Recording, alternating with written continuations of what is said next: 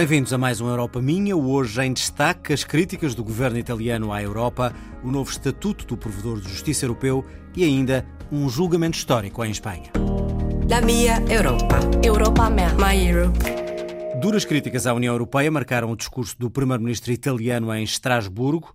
O líder do governo, formado pela extrema-direita e por populistas, falou de uma Europa distante dos cidadãos que põe a política ao serviço da economia. Em troca, recebeu ele também algumas críticas dos eurodeputados por causa das políticas anti-imigração.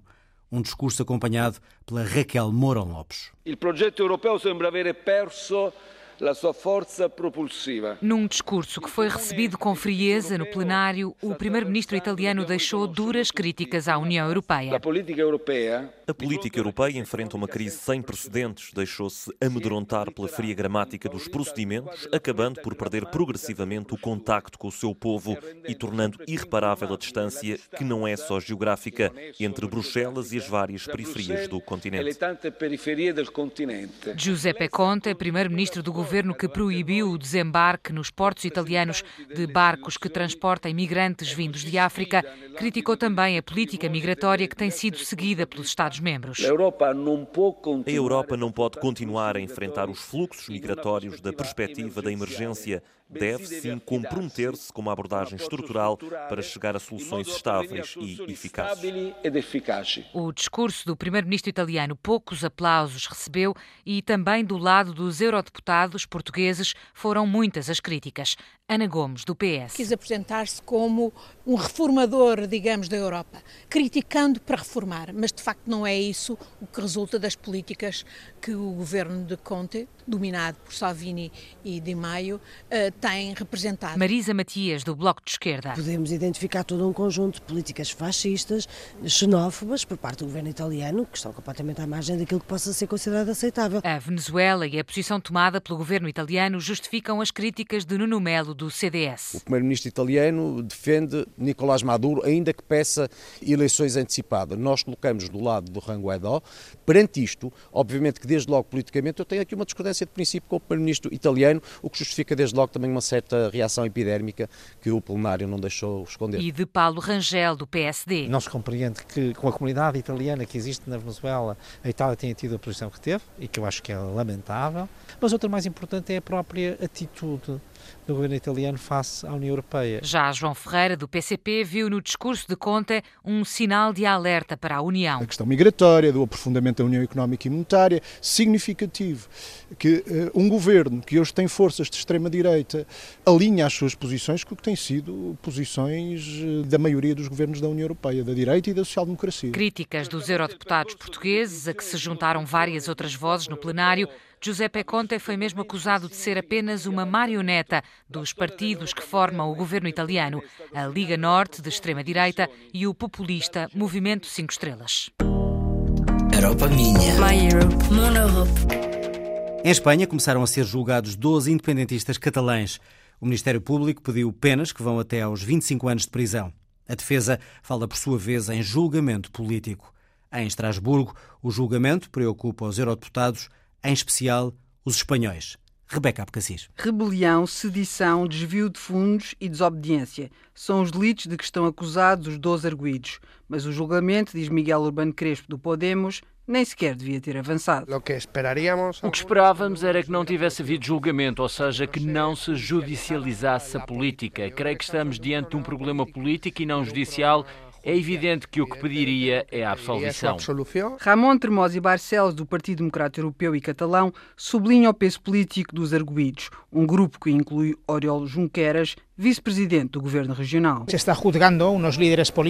Estão a ser julgados líderes políticos que foram votados massivamente pelos cidadãos. Temos de lembrar que em 2012 os partidos independentistas na Catalunha e os partidos que defendem um referendo na Catalunha ganharam todas as eleições, subindo todos os anos o número de votos e obtendo entre 50% e 60%. O problema é político e se alguém em Madrid pensa que pondo na prisão os líderes eleitos por mais de 2 milhões de catalães se resolve o problema, parece que se vai enganar a médio, e largo prazo. Pela esquerda republicana da Catalunha, fala Josep Maria Terricabras. O eurodeputado fala em vingança do governo central. É um juízo com premeditação. É um julgamento com premeditação. Penso que com vontade de um pouco de vingança, digamos assim, e com uma visão muito retrógrada de tudo.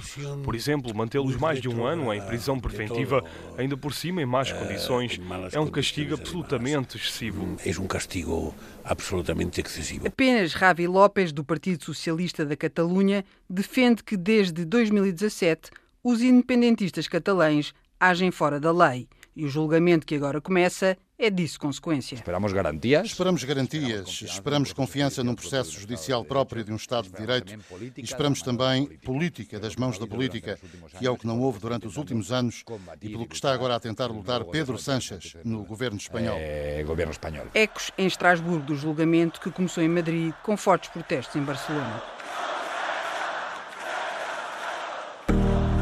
Europa minha. Minha Europa. Europa minha. Foi criado o novo Estatuto do Provedor de Justiça Europeu, em causa um reforço da independência e da imparcialidade deste cargo. A correspondente da Antena 1, Andréa Neves, entrevistou o relator do novo Estatuto, Paulo Rangel, sublinha ainda a informalidade do poder do provedor europeu. São alterações que pretendem reforçar a independência e a imparcialidade do provedor de justiça europeu, como explica Paulo Rangel, eurodeputado eleito pelo PSD e relator do Parlamento Europeu sobre o estatuto agora aprovado. As condições de independência económica e financeira e de recursos do provedor passam a estar também garantidas de uma forma que não estavam até agora. Uh, Reforça-se as garantias de imparcialidade e independência do provedor. Mas faço uma coisa que eu considero absolutamente decisiva, que é manter o provedor como um poder informal isto é, um poder de recomendações, não um poder vinculante, porque grande parte da informação que ele tem, grande parte da capacidade de influência que ele tem, tal como acontece no sistema nacional, resulta de o seu poder ser informal as autoridades, quando ele faz investigações, inquéritos, resistem muito menos. E, portanto, ele tem um acesso à informação muito diferente do que tem outro tipo de inquéritos ou de investigações. O novo Estatuto tem mudanças também para os cidadãos europeus, já que o acesso gratuito passa a estar completamente garantido. E também aqui a informalidade é a tónica dominante. Um cidadão tem apenas que fazer uma queixa, não precisa ter um advogado, não precisa preencher formulários. Eh, é um poder que, com esta informalidade toda, tem de facto uma grande capacidade de mudar a vida dos cidadãos europeus, especialmente na relação com as instituições europeias, que são instituições, muitas vezes, como nós sabemos, se tornam muito mais dificilmente acessíveis. Sempre que estejam em causa questões europeias relacionadas com instituições europeias, uh, uh, o acesso é direto e imediato, mas também não tenho dúvidas nenhumas que uma queixa feita ao Provedor de Justiça português numa matéria dessas não cairá em saco roto, isto é, ela será com certeza encaminhada em devido tempo para o Provedor de Justiça europeu. Fica assim criada uma rede capaz de apoiar cidadãos, empresas e organizações que enfrentem problemas com a administração da União Europeia, capaz também de investigar queixas sobre má administração por parte das instituições e dos organismos europeus. O próximo passo poderá ser o da proximidade, criando delegações em todos os países da União Europeia. Minha Europa. Europa minha. Minha Europa. Passaram dois meses do ataque terrorista que matou cinco pessoas e feriu 11 em Estrasburgo. Nas ruas da cidade, a população não esquece a noite de 11 de dezembro, em que, em nome de um Estado Islâmico, um homem manchou de sangue a tradicional feira de Natal. Reportagem de Ricardo Borges de Carvalho. O atentado deixou uma marca na cidade que não se apaga facilmente.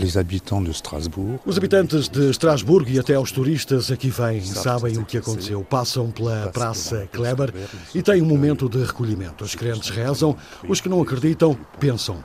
As pessoas recolhem-se porque não esquecemos o que se passou. Ainda assim, diz Gerard, reformado, a vida segue tem de seguir. A vida foi retomada de imediato porque não vamos ceder. Miriam, funcionário do Parlamento Europeu, passou depressa do medo para uma certa resignação. Eu tive muito medo pelos meus colegas que estavam no local, mas quando nos disseram que estava tudo seguro, passou. E depois, isto pode acontecer quando apanhamos o avião, quando apanhamos o comboio, pode acontecer em qualquer lado. Eu tenho filhos e às vezes tenho medo por eles, mas continuamos a viver normalmente, o mais normalmente possível. Uma normalidade que quem viveu de perto a tragédia sente que ainda não chegou. Foi um susto enorme. Foi, foi um caos. Antoni é chefe de cozinha num restaurante no centro da cidade, na rua mesmo ao lado do local onde os disparos naquela noite fizeram cinco mortos. O restaurante foi abaixo, os turistas foram todos embora. Neste momento, Estrasburgo está completamente fechado. Já não há quase turistas nenhum. O turismo foi afetado, mas aos poucos, Estrasburgo tenta regressar à normalidade possível depois de um golpe. Mono Europe. Europa minha. Minun Europani. Também o Parlamento Europeu promete não esquecer as vítimas deste atentado. Foram esta semana inaugurados novos estúdios de rádio no Parlamento, batizados com o nome dos dois jornalistas assassinados. O presidente do Parlamento Europeu fez esta inauguração, obviamente emocionado, perante as famílias das vítimas. Decidimos dedicar os estúdios de rádio do Parlamento a estes dois jovens jornalistas que, durante vários anos, estiveram connosco a trabalhar aqui, a contar aos outros o Parlamento Europeu e a Europa. Os dois, amados por toda a gente, eram membros da nossa família.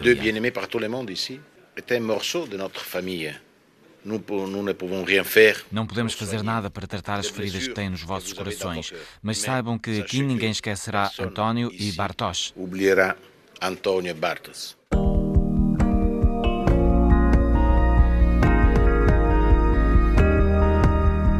Termina aqui mais um Europa Minhas. Siga-nos nas redes sociais em RTP Europa.